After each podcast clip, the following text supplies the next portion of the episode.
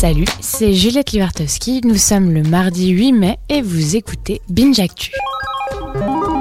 L'info du jour, c'est le retour de l'homme aux 43 casquettes, Childish Gambino, à la fois acteur, rappeur, DJ, musicien, scénariste, réalisateur, producteur ou encore humoriste. Il a sorti le clip This is America, un génie visuel de 4 minutes dénonçant le racisme, les violences et les armes aux États-Unis. Le clip sort dans un contexte de vive tension suite aux meurtres récents d'Afro-Américains commis par la police et aux déclarations régulières de Donald Trump à l'encontre des minorités. Clichés, caricatures et ces tueries sont donc ici évoquées dans un cynisme à couper le souffle. À noter que c'est Ludwig Göransson, compositeur de la BO de Black Panther, qui a coproduit ce morceau.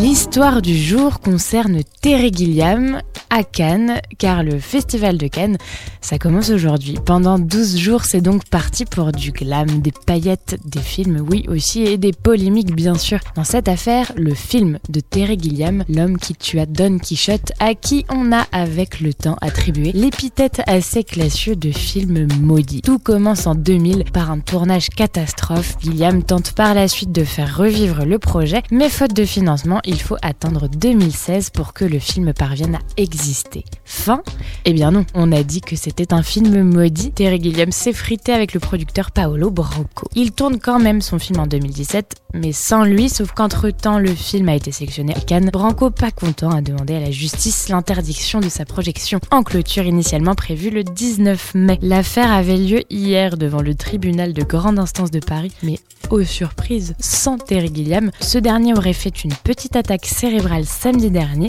et aurait besoin de repos et de prendre le large. Film maudit, on a dit. Cela fait un an que Macron a été élu président, ce qui a valu un petit hashtag sur les réseaux. Un an Macron. Pour l'occasion, la secrétaire d'État chargée de l'égalité entre les femmes et les hommes, Marlène a été l'invitée de France Culture. Elle a déclaré que nous avions besoin d'un couple à la tête du pays. L'explication est quasiment freudienne. Nous sommes un peuple romantique. La non-information du jour, ce sont les images du prince Louis avec sa grande sœur Carlotta, capturées et postées sur le compte de la maman, la duchesse de Cambridge. Non-information parce qu'a priori, voir la photo de bébé qu'on ne connaît pas, effectivement, on s'en fout, et ce même si le bébé est royal. Cela dit, beaucoup d'internautes semblent s'être demandé où était passé le deuxième, le prince George. La réponse, de fortes chances pour qu'il ait été à l'école. Le son du jour, bah c'est Childish Gambino, évidemment. This is America. Don't catch you slipping now. Don't catch you slipping now.